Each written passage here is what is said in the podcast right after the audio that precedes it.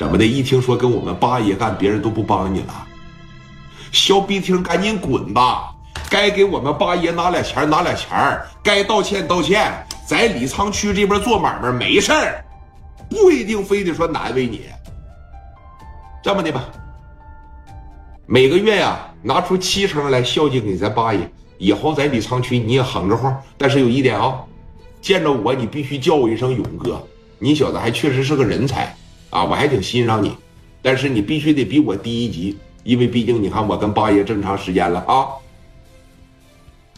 聂磊在这没吱声，啊，会说鲜族话，那东北话也是非常正宗。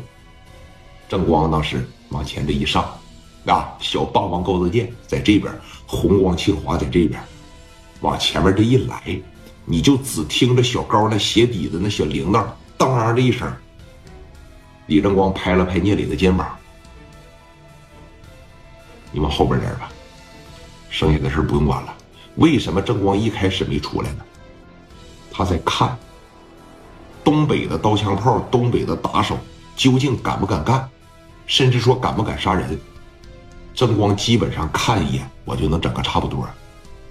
那乔四在的时候，基本上在黑龙江也是打遍了，啊，第一杀手啊！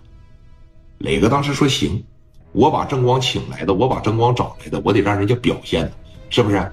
我要自个真那么牛逼的话，我给人打电话干啥？再一个啊，来之前聂磊就跟李正光说了，我这边的兄弟，我到必要的时候我尽量不动手，因为我不想得罪这个冯新月啊，冯新月挺罩着他们的。正光当时说：“行，你就交给我来办就得了。那你不动手，你骂他们不行吗？你不说软化话，软话一句不行说。”正光当时也看明白了，在心里边也知道了这个朴大勇究竟是个什么人。看我的，啊！聂磊当时往后边这一走，朴大勇一看，怎么的，怂了？啊？哎，这哥们干啥的？我怎么没见过呢？这不是你团伙里的吧？应该不是你兄弟吧？我瞅这劲儿比你大呢，啊！你干嘛的呀，哥们儿？说话！李正光也不吱声，但是李正光在一步一步的靠近他，一直说离着这个小金子、小银子还有朴大勇三四米距离的时候，高泽健携着那小铃铛，叮当叮当叮当往前这一上啊，俩人这就对峙上了。磊哥在这瞅着正光，在场所有的人都在瞅着李正光这八九个会怎么办。你别看二老瘸子给正光开车，给正光夹包的，这是那小小腿瘸子提溜提溜往前这一上，崔始德都不拿他们当人。你别看人是个残疾人，哎，那身残志可不残，哥们儿，这是绝对的。正光开口了：“你叫啥呀？嗯，听好了啊，老子叫朴大勇，延边的呀，延边的。”显族呗，显族，